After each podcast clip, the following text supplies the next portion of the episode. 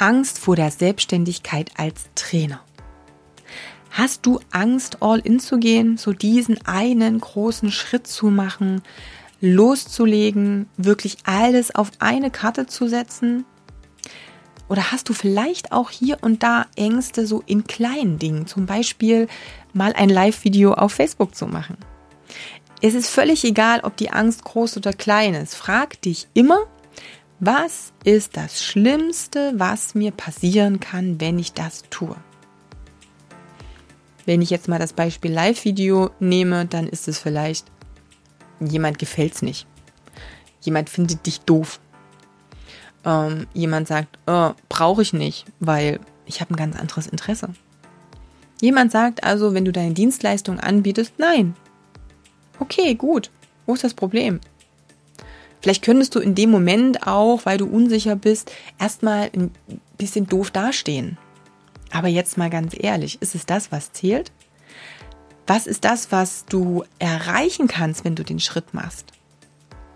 Und das Schlimme ist, ist dieses, ich möchte gut dastehen, ich möchte allen gefallen, ich möchte immer nur ein Ja kriegen oder am besten gar nicht erst fragen. Ähm, ist es wirklich das, was zählt? Damit kommst du nicht weiter. Wenn du jemanden nicht fragst, dann hast du sowieso schon ein Nein. Die Chance auf ein Ja bekommst du nur durchs Fragen. Du merkst erst, ob die Selbstständigkeit funktioniert, wenn du den Schritt gehst. Und hey, was ist, wenn es nicht passiert? Ja, dann gehst du in den Job zurück.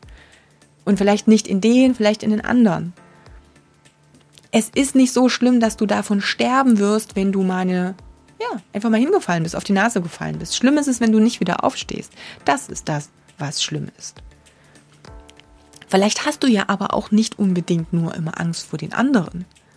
Sei mal ganz ehrlich und schau mal in dich rein. Vielleicht hast du ja auch mehr Angst vor dir selbst. Wenn du den nächsten Schritt gehst, heißt das, du musst dranbleiben. Wenn du den nächsten Schritt gehst, heißt das, der übernächste kommt ja als nächstes auch.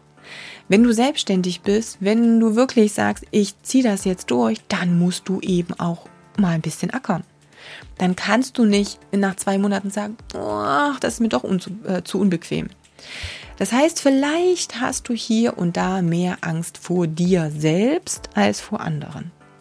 Also mein Tipp, schau wirklich mal hinter die Kulisse und hinterfrage deine eigenen Ängste.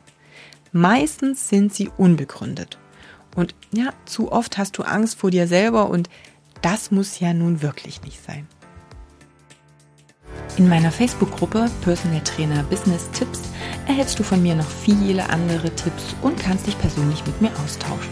Also stell doch gleich eine Anfrage.